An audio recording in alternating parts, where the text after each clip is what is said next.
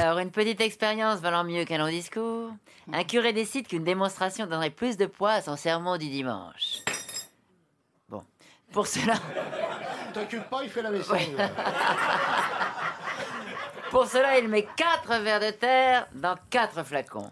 Le premier verre dans un flacon d'alcool, le second dans un flacon plein de fumée de cigarette, le troisième dans un flacon de sperme. Enfin, le dernier dans un flacon d'eau bien propre. À la fin de son sermon, le curé donna les résultats de l'expérience.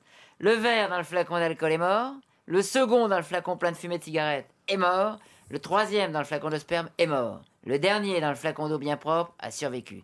Le curé demande alors à l'assemblée Quels enseignements pouvons-nous retirer de cette démonstration? On entend alors la voix d'une petite vieille au fond de l'église. Mais tant qu'on boit, tant qu'on fume et qu'on baise, on n'aura pas de verre.